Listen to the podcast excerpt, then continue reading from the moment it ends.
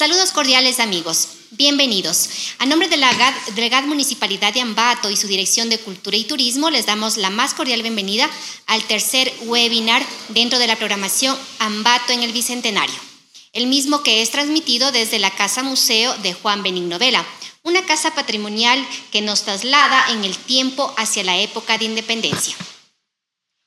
Para dar la bienvenida a este evento, nos acompaña el abogado Jaime Camacho, director de Cultura y Turismo del GAD Municipalidad de Ambato.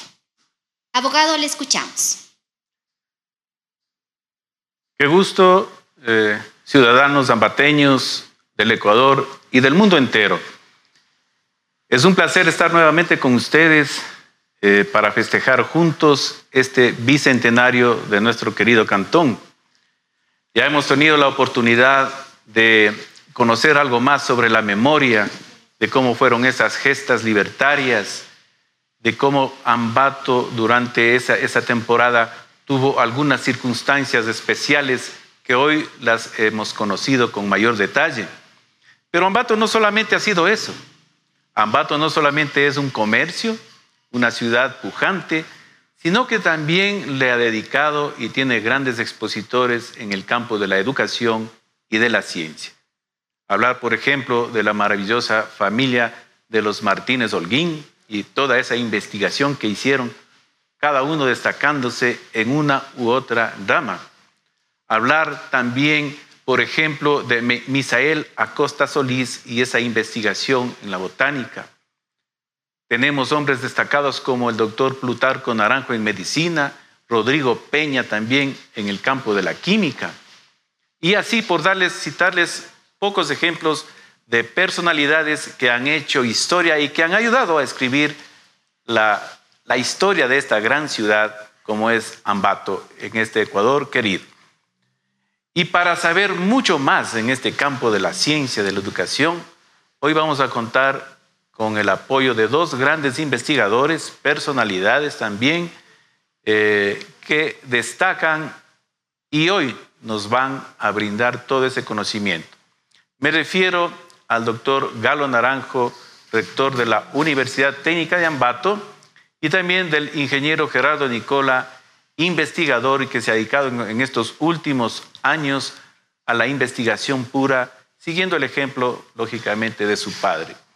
Así que con el moderador que vamos a tener eh, acá, como es eh, Adrián Soria, conocedor también mucho de lo que es nuestro Ambato, pues les dejo en buena compañía y a disfrutar de este conocimiento. Bienvenidos y muy buenas tardes. Muchas gracias, abogado. A continuación vamos a compartir con ustedes un poema a la ciencia. Con el razonamiento puro nos formamos una imagen sublime de este mundo. Eso escribió Max Planck, genio inocente. Pero ¿acaso hay razones sin afecto, esas sin caprichos, sin temblores? Lo curioso es que el físico en su ensayo, la primera palabra que pronuncia no es evidencia, ley ni hecho. La primera palabra es entusiasmo. Cuando nombro tu cuerpo, no es la undimbre de músculos radiantes, de sangre revoltosa y de nervios veloces, lo que digo artesana. Aunque también la física intervenga en la manera que tenemos de hablarnos al oído, la energía del nombre se transmite el tacto cobra fuerza y aumenta lo probable. Y a ti, Max Planck, que amabas la entropía, ¿qué misterioso impulso de poleas te empujó a cruzar cartas con un tal señor Sommerfeld? Y a intercambiar poemitas como aquel de la flor que corona tu libro sobre ciencia? Para Celso llevaba una flor en cada mano, una amarga y concreta. Le enseñó la mezcla de lo exacto que embellece la ciencia en los murales. Improbable. La otra le tentaba la sien más distraída, dibujándole pozos sin fin, allí donde las brújulas se pierden. Su sabor, imagino, era más dulce. Botánica secreta. Igual que para Celso, permíteme espiarte las raíces que tu tallo al hervir transparente aunque sea un instante, y luego sigas creciendo por la tierra alborotada, impregnando la atmósfera agridulce, enloqueciendo cada microscopio.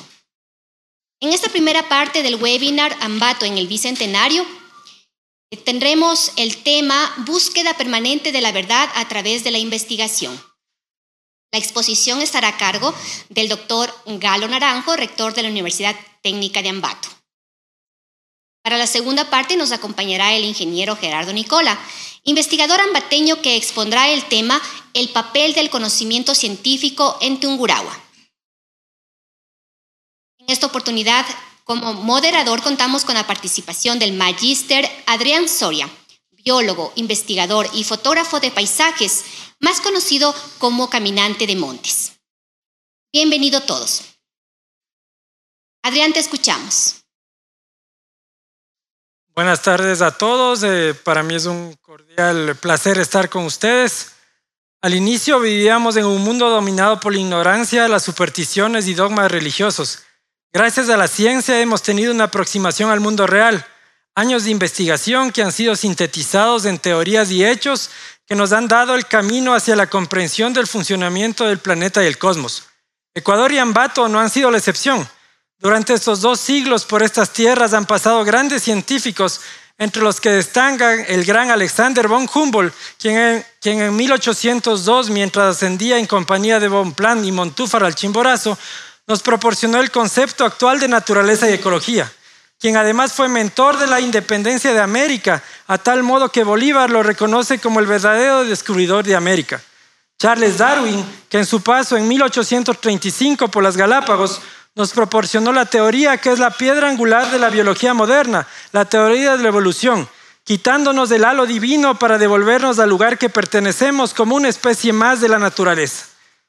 También en Ambato hemos tenido dos de los más grandes científicos del Ecuador.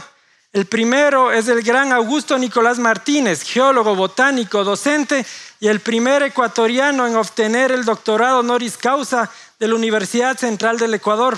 Fue miembro de los principales grupos de investigación a nivel nacional e internacional y además fue profesor y mentor del gran doctor Misael Acosta Solís, botánico de renombre internacional que fue reconocido a nivel del Ecuador como el científico del siglo pasado. Este webinar es en homenaje a esos grandes personajes. El día de hoy nos va a hablar en la primera parte Galo Osvaldo Naranjo López, que es doctor en investigación y planificación educativa, máster en docencia universitaria e investigación, doctor en innovación didáctica en la Sociedad del Conocimiento por la Universidad Complutense de Madrid, presidente de la Red Nacional de Investigación y Educación Ecuatoriana consultor de la Asociación Ecuatoriana de Facultades de Filosofía y Ciencias de la Educación, consultor pedagógico de instituciones educativas de nivel medio y superior, autor de obras para la investigación y educación, representante del UDUAL en la región andina, miembro del directorio de universidades del Grupo de Rábida, presidente electo de la Asamblea del Sistema de Educación Superior del Ecuador y en la actualidad es rector de la Universidad Técnica de Ambato, Bienvenido, doctor Galo Osvaldo Naranjo. Estamos todos atentos a su ponencia. Buenas noches a usted, Adrián. Buenas noches a todas las personas que asisten a este evento de enorme trascendencia, generado desde el ilustre municipio de Ambato, desde la Dirección de Cultura, en la perspectiva de esa unión fundamental entre lo que es ciencia, tecnología, cultura, sabiduría, con ese pueblo que anhela transformar su realidad. Porque la investigación y la ciencia tienen un objetivo. Y el objetivo básico es mejorar la calidad de vida de los seres humanos. Ambato es particularmente importante recordar en este bicentenario se constituye un eje fundamental del desarrollo científico, el desarrollo cultural. Es que para aquella ciencia y científicos se necesitan tres elementos fundamentales. En primer lugar, un entorno que impulse la búsqueda de conocimiento, de verdad, de sabiduría. Y eso tiene Ambato y tiene nuestra provincia de Tungurahua. Un segundo componente fundamental, personas. Talento humano extraordinario, empoderado de la búsqueda permanente de la esencia de las cosas, más allá del mundo de las apariencias. Y en tercer lugar, una actitud, una actitud de sentido de pertenencia para entender que cada uno de nosotros es líder y protagonista de una gran transformación social a partir de la investigación, a partir del conocimiento científico. Pero tengo que ser absolutamente enfático cuando señalo, por ejemplo, que hablar de ciencia, hablar de no es un tema fácil. La misma creación de la Universidad Técnica de Ambato como decisión colectiva de un pueblo, se produce un entorno nacional sumamente difícil, con numerosos opositores que pensaban que no era importante crear una universidad en la provincia de Tungurahua, con argumentos sui generis de percepciones empíricas ligadas a modelos mentales estereotipados atribuían a la provincia características relacionadas únicamente con el comercio. Ambato es comercio y punto, decía. ¿Y qué sentido tiene la investigación y la ciencia en una ciudad comercial? Ignorando que la búsqueda de la sabiduría estaba en el carácter y en la esencia de los ambateños y tumburagüenses. No es fácil hablar de ciencia, porque hasta el momento todos los investigadores, todos los pensadores a nivel de mundo no atinan a definir exactamente qué es ciencia. Porque para esa definición, en primer lugar, hay tiempos históricos, hay tiempos reales, hay corrientes filosóficas que impulsan a comprenderla de una u otra manera. Además, la ciencia es absolutamente dinámica, lo que en un determinado momento en una sociedad es verdad absoluta, en otro momento a lo mejor deja de serlo porque las circunstancias han cambiado o porque el conocimiento científico ha evolucionado. Hay una rama de la filosofía, la epistemología, plantea preguntas fundamentales como las siguientes. ¿Es posible el conocimiento científico? ¿Cómo se construye ese conocimiento científico? ¿Cómo se valida el conocimiento científico? Pero más allá de ello, hay preguntas de enorme trascendencia como ciencia para qué? Ciencia para transformar una sociedad, ciencia para mejorar la calidad de vida de los seres humanos. O ciencia para la destrucción, ciencia para el mundo de la guerra, ciencia para el mundo de terminar con esa casa que nos fue concedida para cuidarla y que definitivamente no estamos haciendo nada por protegerla. Quisiera eh, hablar, por ejemplo, tuve la suerte, la enorme suerte de compartir con científicos zambateños y timburagüenses. Mi profesor fue el padre Pedro Porras Garcés, un ambateño ilustre, un sacerdote extraordinario. Él se empeñó en la búsqueda de las raíces de la identidad de nuestro pueblo buscándolo en Panzaleo, buscándolo en Píllaro, buscando en el Oriente y buscando las conexiones fundamentales. Él me decía, enseñándome una pieza arqueológica, esto es pillareño. Examine usted esta pieza y encontrará filigramas, encontrará arte, encontrará sabiduría y me enseñaba otra pieza común y corriente como una olla de barro dice, esto es producto de la conquista que vino del sur. Examine esa diferencia. Y solo cuando la comprende en profundidad, usted entenderá por qué buscar las raíces de nuestro potencial en investigación a través de la historia. Él, desde la práctica, nos enseñaba a amar lo que significa construir conocimiento científico. Y nos decía con absoluta claridad, recuperen el pensamiento propio. El pensamiento propio que no vino de la civilización del sur, sino que estaba profundamente arraigado en los habitantes de esta tierra, de Ambato, de Tumburagua, del Ecuador. Gente sencilla. No eran investigadores para alzarles a ver hacia arriba y encontrarles que están en el firmamento sin posibilidad de descenso. Era gente que compartía conocimiento y lo hacía en medio de una sonrisa. Tuve la oportunidad de conversar con Misael Acosta Solís en lenguaje de pueblo. Él no tenía un lenguaje refinado. Sus conferencias eran como si estuviera dirigiéndose a un conjunto de personas amigas, coloquial. La investigación que él realizó se debía a un entorno fundamental Decía, fui formado en la Quinta de Agricultura y tuve maestros extraordinarios que me enseñaron a amar el conocimiento científico.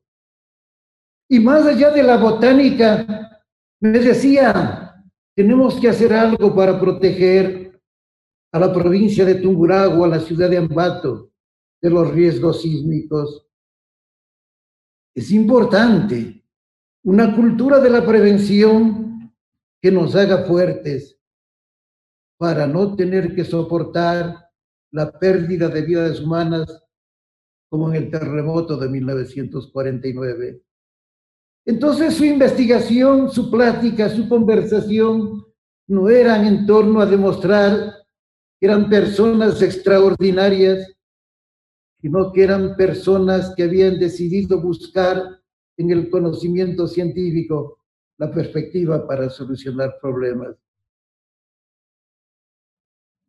¿Cuántas conversaciones tuve con Luis Romo Saltos? Un físico químico extraordinario. Escribió cualquier cantidad de libros. ¿Y cómo no recordar lo que me decía siempre? Ve a Estamos quedando rezagados como país en el conocimiento científico. El conocimiento científico se duplica rápidamente en cuatro o cinco años. En el tiempo en el que él me hablaba, hoy se hace mucho más rápidamente. Y las diferencias no están siendo ajustadas entre nuestros países, los países desarrollados, las diferencias aumentan. Decía, teníamos 50 años de diferencia con los países altamente desarrollados en producción de ciencia. Y no estamos acortando esas diferencias porque no se está impulsando desde la educación la pedagogía de la pregunta, el cuestionamiento de la realidad, la búsqueda paradigmática de nuevas propuestas de solución a los problemas, no se está utilizando el método científico. Y entonces las dudas surgían, bueno, ¿y qué mismo es ciencia? ¿Y qué es el, el método científico? Porque para unos el método científico era el método de las ciencias naturales, de las ciencias experimentales, de la matemática. Ese era el único método científico. Y otros decían, ¿y qué pasa con las ciencias humanas? ¿Y qué pasa con las ciencias sociales? Solo tiene cabida el pensamiento hipotético deductivo. o tiene cabida también la interpretación y comprensión de la realidad. No nos olvidemos que la evolución de la ciencia en diferentes contextos ha generado corrientes filosóficas, corrientes de pensamiento, y que a cada paso también se presentan los llamados obstáculos epistemológicos, los que impiden acceder al conocimiento científico. Y yo digo este momento, cambiando rápidamente de tónica, hay más de 1.600 artículos científicos generados en las universidades de la ciudad de Ambato, de la provincia de Tungurahua.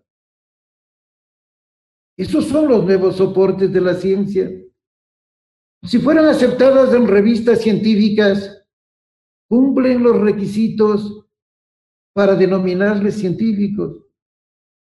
Porque cuando se habla de ciencia y científicos, no podemos reducir esto a un simple inventario o a un catálogo como de fuera de muebles distinguidas personalidades nombradas con nombre y apellido, con profesión, con familia de la cual pertenecen, con barrio. Se trata de hacer un listado de científicos o de generar en el presente una corriente de pensamiento que haga ver que el espíritu científico está presente en cada uno de los habitantes de la provincia de Tumuragua, en la ciudad de Ambato, y que el bicentenario no es sino una oportunidad para cuestionarse y cuestionar la realidad, para la búsqueda permanente de la verdad a través de la investigación, de la reflexión crítica, de la actitud proactiva para interpretar y comprender el mundo, porque esas son las características esenciales de los científicos ambateños y tumuragüenses en entornos diversos, pero ligados profundamente a la solución de problemas que están afectando el mundo de la vida. La ciencia debe tener conciencia. La ciencia debe tener rostro humano, porque el fin no es la ciencia, la ciencia es el camino para mejorar la calidad de vida de nuestra población.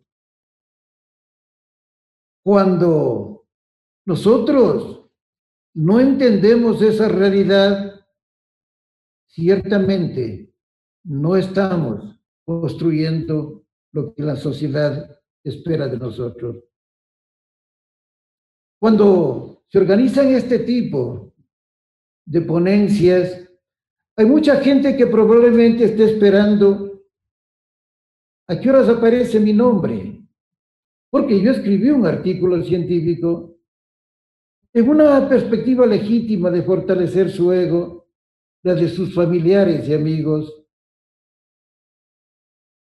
Pero simplemente podemos dedicarnos a la sociedad del autobombo o generar toda una corriente de pensamiento para saber a ejemplo de muchísima gente que construye ciencia, que no se trata de colocarse en el firmamento, sino se trata de aterrizar en la tierra, en la tierra con pensamiento humilde, con búsqueda permanente, que es lo que caracteriza a los científicos. Y en ese espacio generar caminos para mujeres y hombres, porque ciertamente no se ha generado un camino apropiado para las mujeres que tienen un talento extraordinario, que son capaces de grandes realizaciones. Es empoderante en el siglo de la mujer hacer que ellas lideren un conjunto de procesos que permitan no solamente visualizarlos en su dimensión enorme de científicas, de mujeres auténticas, sino también se las ubique como protagonistas de una nueva historia. Podríamos aglutinar de científicos, por mencionar algo, a los 10 premios de Eugenio Espejo. Simplemente sabiendo que esa es una conquista fundamental, es la primera provincia del Ecuador que tiene 10 premios de premio espejo. Pero ciencia es una cosa y arte es otra. O quien hace arte no investiga la realidad. O quien escribe historia no tiene que sumergirse profundamente en las raíces y el comportamiento de un pueblo para poder expresarlo a través de los productos de su investigación. Podríamos ubicarlos dentro de ese plano, por ejemplo, a un Álvaro Manzano. Genera conocimiento musical, genera nuevas perspectivas que en armonía contribuyen a que disfrutemos de lo más grandioso del espíritu. ¿O qué nos ocurre cuando contemplamos un cuadro de Aníbal Villasís en pintura? ¿O cómo nos regocijamos con la investigación médica de don Rodrigo Fierro Benítez?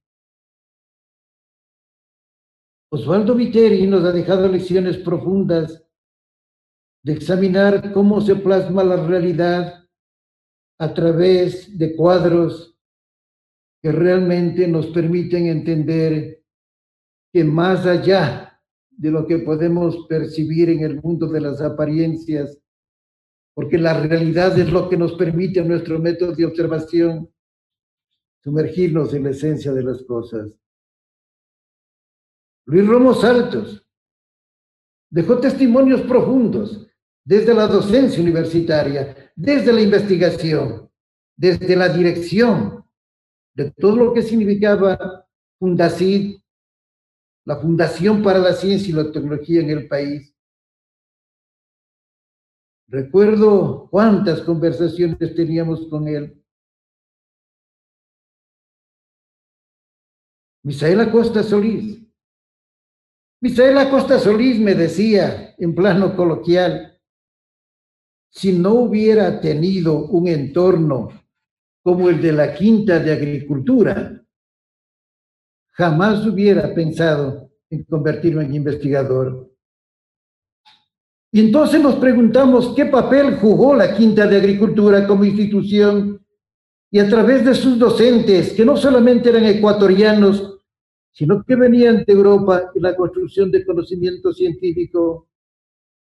Porque ahí tenemos a Augusto Martínez, a Nicolás Martínez, Abelardo Pachano, que fue uno de los primeros en el país en escribir artículos para revistas científicas, para la base Scopus, sobre un producto propio nuestro, el capulí, el capulí cherry.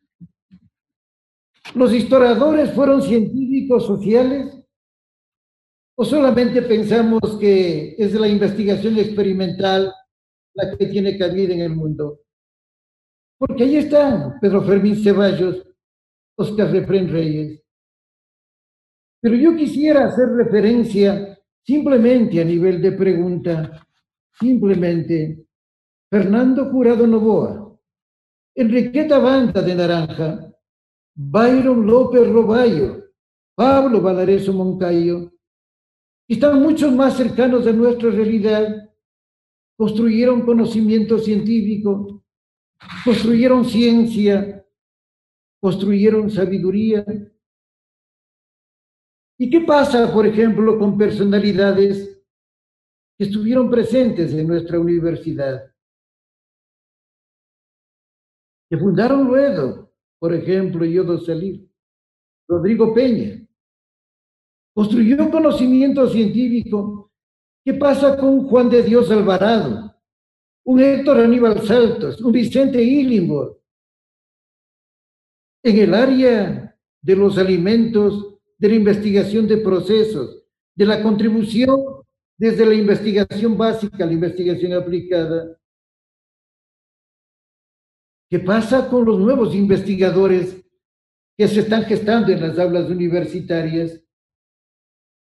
Porque definitivamente, o sea, los grandes del país los grandes de nuestra provincia, los Montalvo, los Mera, los Martínez, no surgieron por generación espontánea, Surgieron porque un proceso educativo transformador, un proceso que hace que la gente sienta en profundidad el afán de contribuir no solamente a un nuevo pensamiento, sino básicamente a la solución de problemas, porque seguimos teniendo desnutrición, seguimos teniendo hambre, seguimos teniendo problemas que no están solamente acoplados de esta pandemia, sino hay otro tipo de problemas, como los relacionados con bocio, como los relacionados con enfermedades que aparentemente fueron superadas en otros contextos, que están presentes todavía en nuestra realidad. Y entonces la tónica es, si estamos eh, celebrando el bicentenario, tiene que ser con una actitud absolutamente crítica propia del investigador, para decir hay jóvenes que tienen que jugar un papel crucial, un papel histórico para demostrar que su liderazgo no es solamente liderazgo para demostrar que son buenas personas, que es lo fundamental. Muchísimas gracias, doctor Naranjo. Lo estamos escuchando. Muy interesante su participación. Ha sido muy gratificante ver que usted ha sido un un, discípulo de Misael Acosta Solís, de los más grandes científicos. Muy interesante la charla sobre, sobre Pedro Porras y todos los grandes científicos. Para entender que cada uno de nosotros puede ser un investigador, una investigadora, y que la sociedad está esperando de nuestro aporte. Los investigadores no estuvieron en el pasado únicamente, Qué bien tener referentes a nivel nacional y mundial, como Montalvo, como Mera, como Martínez, como Vela, como Pedro Fermín Ceballos, o como muchos otros. Lo importante es examinar qué estamos haciendo en el presente para construir un entorno en donde la investigación y la innovación sean connaturales de nuestro pueblo se constituyen en esencia de nuestro pueblo. Osvaldo Naranjo López nos ha dado una interesantísima charla sobre la ciencia en Tungurahua y hay que tener en cuenta una cosa. Eh, la ciencia es pararse sobre hombros de gigantes y ahí podemos ver que al tener grandes maestros, grandes compañeros como el padre Pedro Porras y Misaela Costa Solís, eh, Galo Naranjo pudo seguir adelante. Así todos los estudiantes que nos están escuchando tienen que tener esa referente de los grandes científicos que ha tenido la provincia para sacar avante este, la ciencia en Tungurahua. Es muy importante el trabajo que hace la Universidad Técnica de Ambato, que es la formadora de los futuros científicos que van a sacar adelante a la provincia. Así que agradecemos al doctor Galo Osvaldo Naranjo por su presencia en este evento. Eh, le agradecemos de corazón y muchas gracias, eh, doctor, por su presencia. A continuación vamos a ver las, los saludos del público. San Rita, si nos puedes ayudar. Claro que sí, Adrián. Bueno, agradecemos a todas las personas que se encuentran conectadas a esta transmisión dentro de la programación Ambato en el Bicentenario.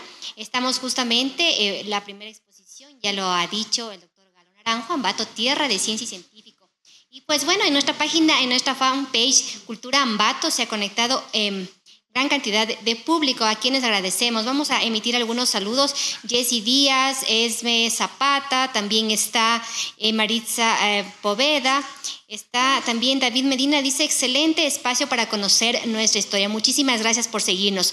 Fausto Velarde también nos está acompañando. Dice, excelente transmisión, eh, el señor eh, Nemo Morales. Así también dice un orgullo tener eh, al rector, el doctor Galo Naranjo, un profesional muy preparado con mucha experiencia en la academia. Eso dice Vinicio Mejía. Bueno, muchísimas gracias a todas, todas las personas que en realidad se están conectando y siguen todavía con nuestra transmisión.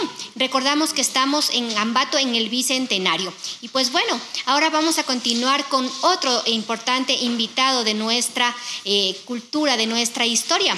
El va a trasladarnos también al papel del conocimiento científico en Tungurahua. Qué importante conocer lo que eh, tenemos en Ambato, no solamente en el ámbito cultural, turístico, eh, también social, sino también en el ámbito científico. De eso se va a tratar o estamos tratando esta tarde y noche. Bueno, continuamos también contigo, Adrián, eh, para la siguiente exposición. Muchas gracias, Sandra. En este instante tenemos en nuestra sala a Gerardo Nicola Garcés, eh, ambateño, nacido en 1955 es ingeniero y doctor en filosofía de, la Universidad, Ciencias Hidrotécnicas de la Universidad Politécnica de San Petersburgo.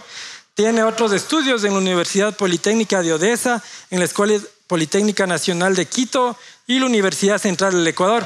Es autor de múltiples obras en su área, que es la gestión de agua y el ambiente, y sobre todo tiene investigaciones muy nuevas eh, auspiciadas por la Universidad Técnica de Ambato eh, como los libros La Casa de los Estancos, ensayos históricos sobre Ambato y Tungurahua, Ambaticum, biografía de personajes tungurahuenses, Ambato Eterno, un vistazo a su arquitectura patrimonial, crónicas de Ambato, Además, en el servicio público ha desempeñado importantes cargos como la gerencia de MAPA, la supervisión y dirección de proyectos de riego.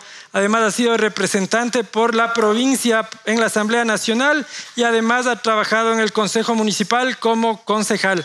En la actualidad se desempeña como gerente de Nicohidro, consultores hidrotécnicos es miembro del consejo editorial de la revista Ambato y colaborador de artículos científicos para Anales, revista de la Universidad Central. Gerardo, un gusto tenerte en esta sala y te invitamos a que nos comentes por qué es importante la ciencia aquí en Tungurahua.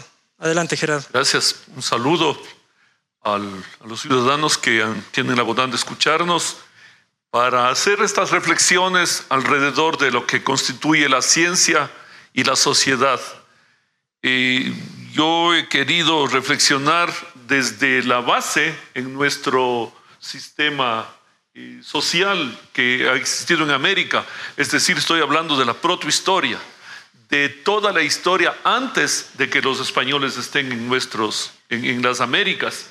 Entonces, desde aquí nosotros notamos de que hubo ya un proceso científico en las Américas en el cual eh, la base matemática eh, tenía ya un cierto establecimiento.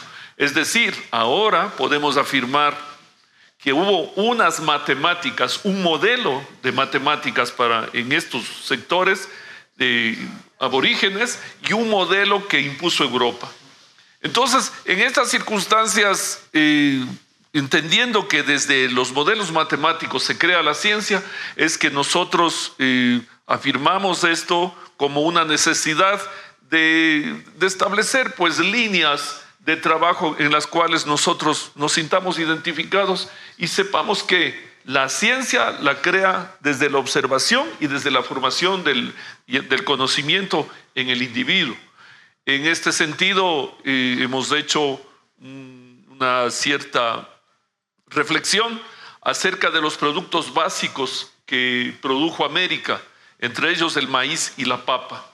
De esto eh, siempre la papa pudo distribuirse a todo el mundo después de la colonización española y vemos que la papa puede cultivarse junto a, en las riberas del, océano, de los océanos como en, los páramos andinos y de cualquier latitud del mundo. Entonces vemos que esas variedades fueron transformándose en, en las manos del agricultor el agricultor no estaba diciendo soy científico. Él no dijo soy científico. Él no dijo estoy haciendo ciencia o estoy haciendo academia. Él lo que dijo, eh, si mezclo esto con esto, ¿qué me resulta? Y entonces salen las variedades de papa y que según parece en esta zona andina, estoy hablando de la zona andina ecuatoriana, eh, debemos aceptar que hay unas 14 variedades creadas en, el, sector. Esto es un asunto que debe llamarnos a la reflexión, que crear es reflexionar y actuar. Es importante tu reflexión, Gerardo, y ahí debemos volver a lo que decía Darwin, ¿no? La selección natural que él entendió fue estudiando la selección artificial que hacían los agricultores. Y como tú dices, el preguntarse el por qué es muy natural de los seres humanos. Y también es importante ver las culturas, ¿no? como la Valdivia, que ya tenía ese contacto con Centroamérica, estos intercambios. Eh, en lo que tiene que ver al maíz, eh, ¿qué, en qué estudios has podido avanzar tú? ¿Qué, has encontrado de interesante en este tema que nos parece Mira, muy interesante? Asimismo, de las lecturas, porque esto es como en una línea de, de, la historia, ¿no? Y uno identifica ese intercambio que hubo en un momento entre lo que permitió eh, que el ser humano se desplace en las geografías. Fue ese intercambio entre el trigo y el maíz. Las Américas entregaron maíz y recibió trigo.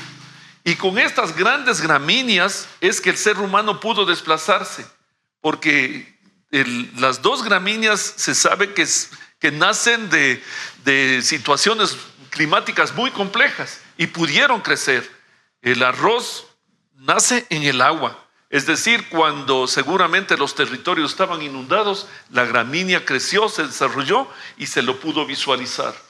Entonces, en este sentido, el intercambio entre las dos grandes gramíneas que tiene el mundo hizo que el ser humano se desplace, porque podía cargar consigo su comida.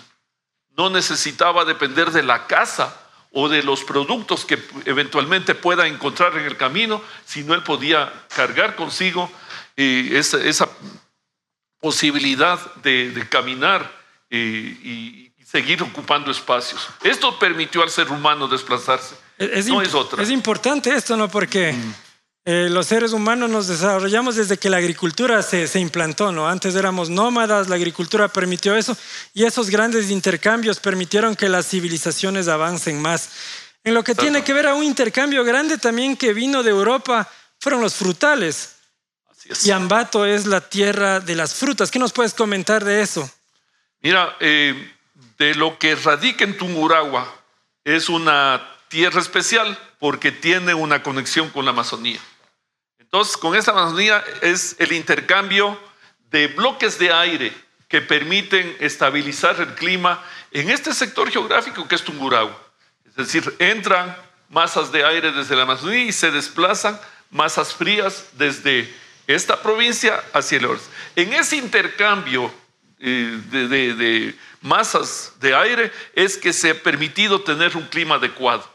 Eh, hay frutas locales y no los vamos a listar ahora, pero creo que es interesante que, que en un artículo que, que la municipalidad publique pueda incluirse las frutas que existían antes de la colonización española y las frutas que vinieron luego y que fueron justamente aquellas que le dieron prestigio a Tunguragua y le hicieron con tener la imagen de una, de una provincia frutícola, de un sector geográfico frutícola. Desde Francia vino, la Claudia, vino la manzana, vino la pera, eh, algunas variedades de mora, la frutilla igual, y nosotros vemos que desde 1575, 1577 empiezan a cultivarse este tipo de frutas. Eh, aquellas que están en el lado de patate, de, algunas variedades, variedades en, zonas de, Salcedo, eh, eh, son como las, las locales. Mientras tanto que en lo que constituye ahora el Cantón Ambato, lo que constituyen los guachis, se introdujo la manzana, la pera, y, y empezaron los, asimismo, las creaciones de nuevas variedades. Es decir, el fruticultor hacía determinadas eh, combinaciones y veía que le salían otros sabores. Por esto, la que se llama perapiña, por ejemplo, es una, una creación de los científicos, así los vamos a llamar, los científicos guacheños. Es decir, el, el fruticultor se inventa, el fruticultor cambia la tierra, el fruticultor juega con, con las variedades y tiene otros resultados. Yo creo que es la esencia de la ciencia que hemos tenido en Tunguragua. Es la, prueba.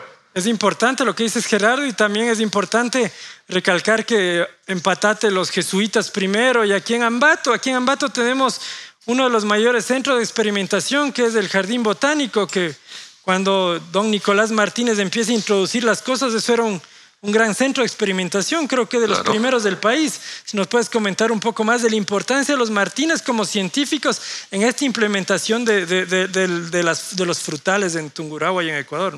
Sí, ellos a su vez los vamos a marcar eh, con otra, otro paso en la ciencia que era el registrar. Ellos ya tenían registro de lo que hacían.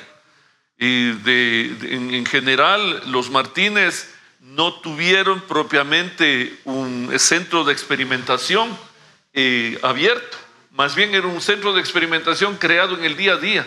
Se iban de viaje, voy a suponer, a alguna zona de Colombia y traían unas especies y las plantaban en la liria. Entonces llegó un momento en que la liria tenía especies de todo tipo. Entonces ahí se pudo visualizar eh, algunas especies que, que tenían interés y podían comercializarse. Y ahí decían, bien, la liria está aquí, la quinta tocha que queda junto está, eh, este afán de don Nicolás Martínez Vasconcelos, el padre de la liria, el padre de los Martínez, cómo adquiere propiedades porque ve que en realidad lo que uno pone en la tierra, eso sale. O sea, se, se, puede cultivar, se puede asentar, se puede aclimatar. Y es, y, es, y es, importante justo lo que tú comentas, porque hay los escritos de cómo era la zona de la Leiria antes, es una zona completamente árida.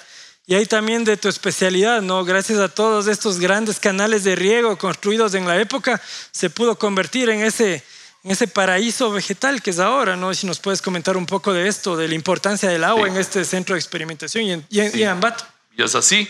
Eh, mira, Adrián, yo creo que la reflexión que hacemos nosotros sobre esto, de que la tierra está, el clima está, ¿de qué dependemos? Otro factor, del agua.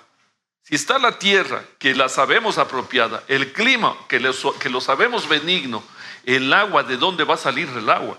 Y entonces ahí es donde nosotros hemos sacrificado el río Ambato. Porque el río Ambato, desde, la época de Mera, estamos hablando de, don Juan León Mera, que en realidad era un poeta, era un hombre público, era un escritor, era, una especie, de internet de la, época, porque, recogía toda la información. Pero, también él a ver, ¿de dónde, traemos agua? Y él, liderando, al grupo de, gente que en ese rato se llamaba Pinjo, Atocha, estaba Pinjo Pamba ahí, ¿no es cierto? Y esos pobladores que después se desplazaron al actual sector, pero todos ellos veían la necesidad de tener agua porque no tenían cómo desarrollar su producción agrícola. Entonces, a extraer agua del río Ambato. En total, ahora con los años, hay 80 canales que salen del río Ambato y obviamente hay momentos que el río Ambato se seca porque la extracción de agua es mucho mayor que la producción natural del agua. Y esa es la necesidad de cuidar la cuenca alta del río Ambato. Esa es la importancia de Ambato con el río Ambato, esa relación, mucho más allá que desde ahí viene el nombre, la relación con los jambatos, es esa relación tan cercana como ciudad agrícola y la dependencia del río. Y ahí hay un personaje más que quiero traer a colación, que es alguien que recorrió muchas veces este río y hizo de las mejores investigaciones que es Misael Acosta Solís. Misael Acosta Solís, discípulo de Augusto Martínez y que fue el científico del siglo, el, año, el, siglo pasado.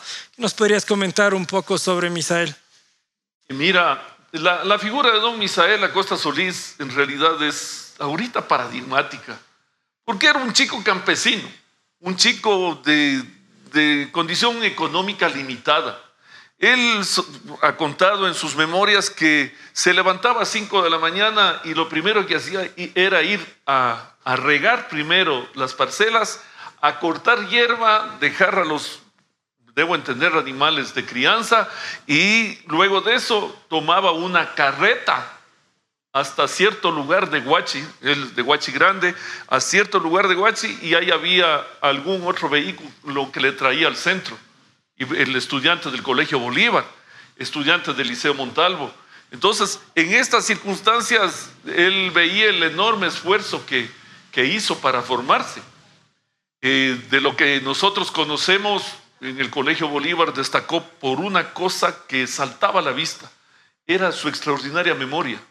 Él podía eh, memorizar frases y párrafos y también números y cifras y con una facilidad extraordinaria. Esto parece en alguna medida una buena base para poder integrarse al mundo de la ciencia en el nivel en que lo hizo.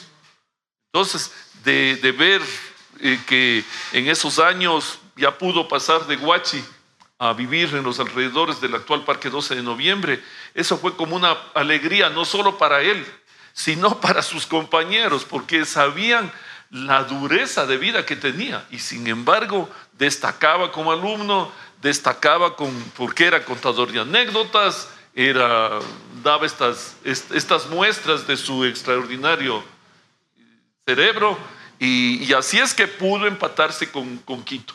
No era fácil entrar a la universidad en esos años, era sumamente difícil. Y vele que un chico de extracción campesina, que puede introducirse a los medios universitarios en Quito, que eran vedados para los provincianos, eh, fue porque alguien en realidad no pudo eh, cerrarle la puerta al, ver que tenía semejante inteligencia. Esto fue el contacto con don Augusto Martínez que le tomó a su cargo y fue en, el heredero del conocimiento de don Augusto Martínez y de ese desarrollo que tuvo la Universidad Central de la época.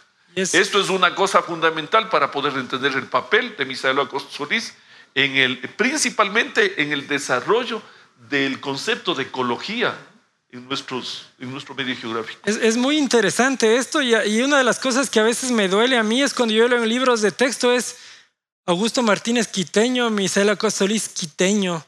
¿Por qué crees que se da esto? Que es como que se les vincula más con Quito que con Ambato. Tal vez aquí en Ambato no se les hagamos una reflexión. O sea, a nosotros nos ha, dado dificultad el hacer que la creación de estos personajes en forma local. Eh, seamos claros, el que desea crecer tiene que irse a otra parte. Si esto de que Rodrigo Fierro Benítez, que ha mencionado el doctor Naranjo aquí, o Plutarco Naranjo, Julio Enrique Paredes, son gente que nació aquí, que creció aquí. Varios de ellos estuvieron en los colegios locales en particular el Colegio Bolívar, que les crea contacto y se desplazan a Quito. Y en Quito, asimismo, ven que el, que el espacio, el, techo está, está, muy bajo y se desplazan a otro país. El caso de, de, Rodrigo Fierro Benítez es un verdadero ejemplo para todos. Él fue a España. Fue a España más bien como castigo, porque el padre le decía que en Quito él se estaba ya desviando y no le veía como que estudiaba en una forma adecuada. Y el mismo Rodrigo en, ciertos momentos decía, yo me dediqué a la FARC y me dediqué a la política y el estudio en segundo plano. El padre detecta esto y, sale a España. Y yo he dicho en este libro que has mencionado en Lambati, como que son biografías de personajes locales, cómo reacciona la gente. Y él en ese momento reacciona y se pone a estudiar en serio. Y en la universidad, que está en el Colegio Mayor de, Madrid, le notan la capacidad de Rodrigo Fierro y le dan oportunidad. Y ahí está una clave también para poder crecer en el, mundo científico. Que alguien le dé la oportunidad y que le dé laboratorio y que le dé ayudantes y que le dé temas. Y esto es Rodrigo Fierro que luego al regresar los americanos se fijaron y dijeron, ayúdenle y tenía financiamiento para sus estudios, no en un año, tenía un grupo en la Politécnica, otro grupo en la Universidad Central. Entonces Rodrigo Fierro, poniéndole el ejemplo, porque igual podemos hablar de Plutarco Naranjo y de, de los otros, pero Rodrigo Fierro crece porque ya recibe apoyo y tiene buena orientación. Aparte de su propia inteligencia, tiene ya una línea de investigación de la cual él nunca se salió. Y esa es la... Pero ¿Qué tuvo que hacer para eso? No quedarse en Ambato, desplazarse. Y eso no es malo. Eso, que escriban que es quiteño, ambateño, mira, me parece que... Eso, eso, eso que dices tú es interesante, pero también deberíamos ver desde el lado de la educación y, el ejemplo que tú pones del Bolívar ha sido como uno de los clásicos, la gente del Bolívar siempre ha sido reconocida en el resto de universidades, en, el, en Quito especialmente, pero ¿qué sería necesario para que en Ambato se desarrollen los científicos? ¿Qué, pasos deberíamos dar? ¿Qué, ¿Cómo le ves tú que debería venir la ciencia de Mira, adelante? nosotros aquí no es que no ha habido ciencia. Yo te vuelvo a ratificar el hecho de haber creado especies de papa, especies de maíz, es que alguien estuvo probando las cosas. Y ese es el elemento fundamental de la ciencia. El científico se diferencia un poco del tecnólogo porque al científico hay que dejarle que investigue lo que quiera. Y como algún rato bromeábamos, mira, eh, debemos investigar si los chimpancés pueden criarse en la, en la cumbre del Chimborazo. Investigo y así puede ser o no puede ser. Y si se aclimató, ¿por qué? Y si no se aclimató, ¿por qué? Es el estudio científico. Es una idea que se le crea y se le permite a la persona que vaya a cualquier lado que él quiera.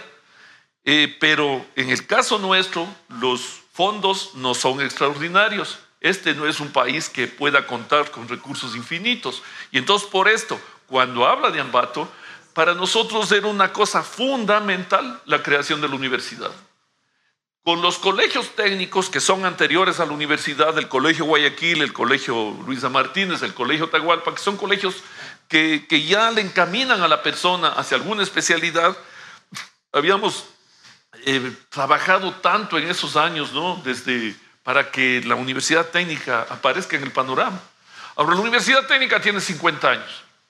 En esos 50 años hemos hecho muchos esfuerzos para que se desarrollen algunos campos y es evidente, por ejemplo, la Facultad de Alimentos, reconocida. O sea, han hecho investigación, han logrado dar pasos y es llamativo el papel que ha jugado esta facultad en particular. Pero la universidad también vino a subsanar otros problemas. Aquí se habla de que la ciudad era comercial, sí, era productiva, sí, pero el comerciante en su local, él llevaba a mano las cosas, no usaba contabilidad y todo. Y entonces ahí uno se explica por qué la Universidad Técnica tiene como el 40% de egresados que son de la Facultad de Administración. 40 o más porcentaje. No voy a decir que es la mitad, pero entre 40 y 42% eh, son gentes que vinieron a solucionar los problemas de las empresas locales. Entonces ellos sí, ponga el estudio de personal, eh, apoya las leyes que protejan al personal, apoya las leyes que, manejan el tema de impuestos, el tema del IES, el tema del CRI, para que esto se encamine. En esto ayudó la universidad en, en sus primeros 30 años. Así que a la Universidad Técnica creo que recién, creo que está un poco madura para que comience eventualmente a crear conocimiento, que es la cosa difícil. Ahí sí demanda personas que eh, ya se dediquen exclusivamente a su laboratorio, a su investigación, y lo fundamental, que, la misma universidad puede encaminar el financiamiento de estas cosas. Y es justamente lo que falta ahora. lo más difícil, la universidad, el país está pobre y por lo tanto la universidad está pobre. Lamentablemente la inversión en ciencia es muy baja en el país y también muchas veces por eso se ve que es muy lento el desarrollo en tecnología. Claro. Y desde el punto de vista de, de esto, ¿qué deberíamos hacer como, como tungurahuenses para que esos esa gente que está afuera, esa fuga de cerebros, vuelva a Tungurahua y volvamos a Tungurahua mucho más dinámico con nuestra misma gente. ¿Qué propusieras tú en un ciencia futuro para Ambato? Mira, yo, yo te hago notar, en Tungurahua se ha desarrollado avicultura, crianza de pollos y producción de huevos en alto nivel. Curtiembres, los mayores productores de zapatos. Metal mecánica, igualmente, el mayor proceso. En textiles, y estos problemas de, fruta, etc. Estos fueron eh, reflexiones locales sin universidad, sino solamente con el conocimiento adquirido en alguna parte y se ponen a crear aquí. Es como Plasticaucho, gran empresa, enorme empresa, una empresa modelo. ¿Y cómo se hizo? En las raíces entre ciudadanos que, que conocen puntualmente las cosas y luego hacen que crezca. Entonces, en esta reflexión que yo te hago, es justamente eso, permitirle a la persona que, experimente y que fracase, pero que no deje de perseverar hasta ver qué conocimiento nuevo puede abonar a todo esto. Lo que vemos, y es una cosa fundamental, la protección de la naturaleza, porque sin naturaleza no hay ciencia. Y ética para desarrollar este punto, porque si vamos a crear científicos, lo primero que debemos que ratificar es ese primer paso, de que la persona que esté investigando tenga el, proceso ético dentro de su, dentro de su conciencia. Entonces, esto de traer personas hacia afuera, yo no le veo como una cosa gravitante, no creo que va por ahí el tema. Lo que yo sí veo, qué idea tenemos que, que desarrollar aquí y, y, yo no veo otra línea de producción en Tungurahua. Yo, yo lo que me Pero yo digo que, que los que puedan venir, vengan. Es un problema, no siempre es de salarios, es de, de buena de, de buen ambiente en donde se va a desarrollar. Y de puestos de trabajo un- también, ¿no? El puesto de trabajo que Lo- tenga un buen a, a- a ambiente. lo que yo me refería era que hay muchos ambateños y tungurahuenses de calidad que son PhDs y están afuera por esa falta de apoyo y puestos de trabajo aquí que sería importante. Eh, pero Gerardo, podríamos quedarnos hablando toda la noche y este Así tema es. es. completamente impresionante y creo que en muchos de tus libros tú recoges esto, así que yo te pido para la gente que está muy interesada en eso, ¿qué libros nos puede recomendar para seguir leyendo sobre ciencia y científicos ambateños y tungurahuenses? Verás, yo, yo te voy a, y voy a decirlo públicamente, hay un extraordinario ambateño que es eh, Guillermo Guerrero. Él murió hace unos 10 años, pero nos dejó dos magníficos libros, que se llama La nueva historia del tiempo y luego el, el plan eh, científico de nuestras Américas. Está él de, de que las personas tienen que conocer mucho, leer mucho, empaparse mucho. Él en realidad no era un escritor de ciencia ficción, él más bien era un matemático. Y desde las matemáticas él comenzó a, procesar este, este tema eh, de- del conocimiento. Entonces yo concluiría con lo siguiente, la universidad técnica requiere un centro de matemáticas, un centro de física, un centro de biología y un centro de química. Que no nos pase lo que nos ha ocurrido en este año con el coronavirus, en donde nadie sabe cómo, ni de qué se trata, ni de cómo es, y que tengamos tantos traspiés, y no hablo de Ambato, hablo del Ecuador, hablo de Latinoamérica y casi que del mundo, que nos enfrentamos a un proceso en donde vemos manipulación política, manipulación económica y el conocimiento, el científico, como que le dejaron bajo la alfombra, le dejaron escondido. Ju- Justo es una frase para ir cerrando, es que dicen que vivimos en una sociedad extremadamente dependiente de la ciencia y la tecnología, en donde casi nadie tiene las mínimas nociones sobre ciencia y tecnología. Por eso es importante apuntar más de eso en la educación y que la educación sea de calidad. Quisiera darle paso a Sanrita a ver si tiene preguntas para Gerardo de nuestro público.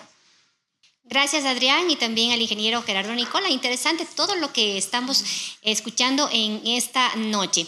Bueno, estamos eh, saludando a todas las personas que siguen conectadas siguen conectando todavía con nuestra fanpage Cultura Ambato. Muchísimas gracias. Tenemos buenos saludos de Manolo Muñoz, de, Michael Poma, de Marcelo Espinosa. Y bueno, eh, como eh, pregunta casi no, pero dice aquí eh, Daniel Rodríguez, felicidades a la, a la Municipalidad de Ambato que a través de la Dirección de Cultura y Turismo, eh, excelente programación por el Bicentenario en sus 200 años, dice. Eh, también tenemos eh, conectados a las personas a continuación, Juan Villasís, Tatiana Costa, eh, Santi Mesa, Marina López, entre otros. Muchísimas gracias y pues eh, importante tenerlos a ustedes aquí como ciudadanos que están acompañándonos en estas jornadas académicas y culturales. Continuamos contigo, Adrián. Nosotros, como Proyecto Ambato en el Bicentenario, ha sido un placer estar contigo y con el rector de la universidad debatiendo este tema tan impresionante que es la ciencia y tan poco tocado muchas veces.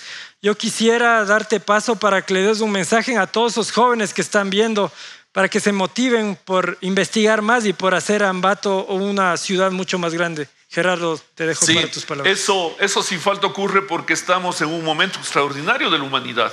Solo 20 años atrás las personas no tenían computadores, no tenían teléfonos inteligentes, usábamos máquinas de escribir, teníamos imposibilidad de transmitir conocimiento, necesitábamos una biblioteca atrás de uno y diccionarios para poder entender cada cosa, cada paso que dábamos.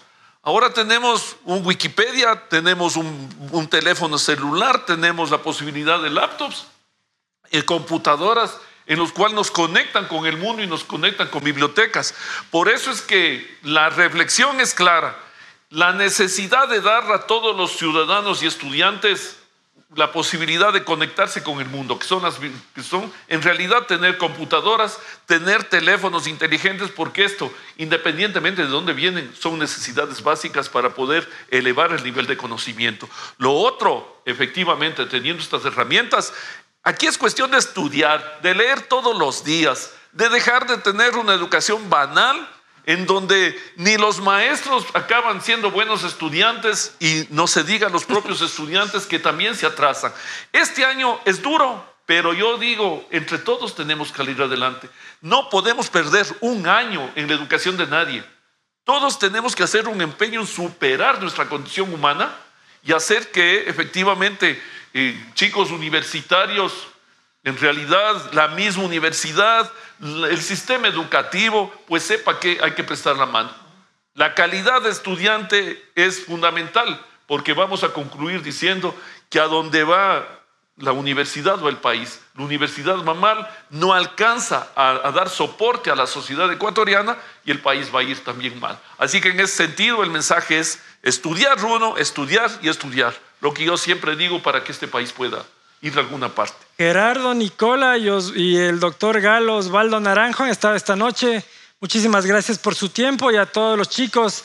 Vean a, vean a todos los referentes que hemos tenido en Tungurahua, reflejémonos en ello, superémoslo, llegamos a una ciudad de científicos. San Rita, te doy el paso a continuación. Eh, muchísimas gracias de mi parte a todas las personas que nos están siguiendo por redes. Amable audiencia, les agradecemos por habernos acompañado en este tercer webinar Ambato, Tierra de Ciencia y Científicos, que rinde un homenaje muy sentido a la ciudad de Ambato por sus 200 años de independencia. Además, les recordamos que durante estos 70 eh, días, bueno, ya hemos transcurrido algunos más, presentando, seguiremos presentando en nuestra agenda bicentenaria con otros conversatorios, con importantes personajes como escenario histórico. Hablaremos la próxima semana también sobre la pintura del paisaje como símbolo de construcción y la arquitectura eh, como un testigo de cambios con la participación de destacados artistas, también expositores, investigadores, todo a través de este espacio, los webinars organizados eh, dentro de la agenda Ambato en el Bicentenario.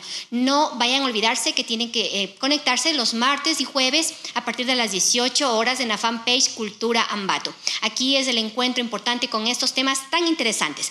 Además, les invitamos a participar en el concurso sobre la recopilación fotográfica denominada la memoria colectiva desde la luz. El objetivo de esto es conmemorar eh, con estos recuerdos también a través de nuestras imágenes para conmemorar la independencia, los 200 años de Ambato.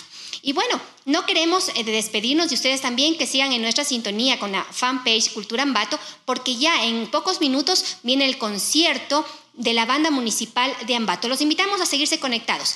Hasta pronto amigos y cuídense mucho.